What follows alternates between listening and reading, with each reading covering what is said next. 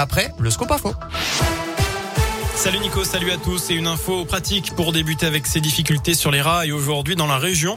Plusieurs dizaines de trains sont supprimés en cause ce mouvement de grève à la SNCF. Les lignes Mâcon-Lyon ou encore Amberieu-Lyon sont impactées. Tout le détail s'est à retrouver sur radioscoop.com. Lui va devoir envisager de prendre le train désormais entre Saône-et-Loire. Un jeune homme de 20 ans s'est fait retirer son permis de conduire samedi après-midi sur la commune de Mille-la-Martine à l'ouest de Mâcon. Il a été contrôlé à 202 km heure sur une portion limitée à 100.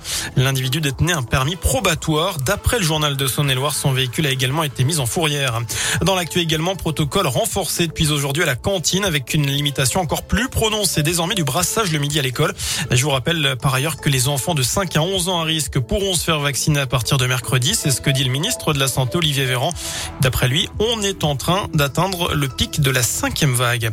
Bruno Le Maire, lui, tente de rassurer les patrons de discothèques après leur fermeture depuis vendredi pour au moins 4 semaines. Nous prendrons en charge tous les coûts fixes, salaires des gérants compris.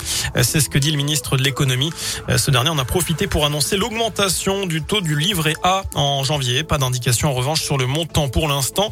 Et puis d'autres bonnes nouvelles pour votre portefeuille. L'arrivée ce lundi du chèque énergie pour 6 millions de ménages, de ménages modestes. 100 euros net envoyés par courrier pour faire face aux différentes hausses des prix du gaz, de l'électricité et du fioul.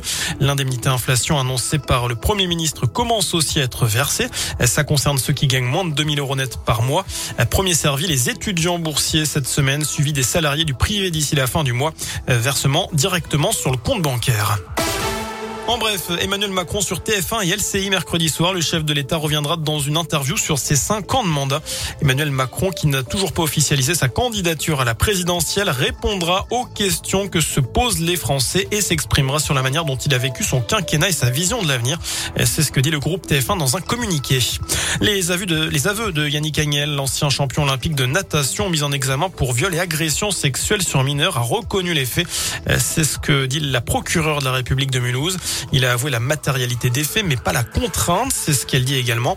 Notez que la victime présumée est la fille de son ancien entraîneur, âgé alors de 13 ans. Lui en avait 24.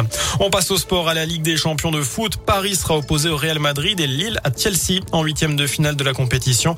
Le tirage au sort a eu lieu une première fois à midi avant d'être à nouveau effectué à 15 heures. Incroyable mais vrai. L'UEFA évoque un problème technique qui a nécessité l'annulation du premier tirage. Enfin, à l'heure de passer à table, peut-être pour vous, peut-être pas à 16h, mais en tout cas ce soir, si vous en avez l'opportunité, manger une petite raclette. C'est la journée mondiale. En ce 13 décembre, on vous présente l'initiative de trois ingénieurs de la région, un simulateur pour enfin connaître les bonnes proportions pour préparer votre raclette. Son nom, Raclette World. On vous demande d'ailleurs votre avis sur radioscoop.com. Est-ce justement le meilleur plat de l'hiver?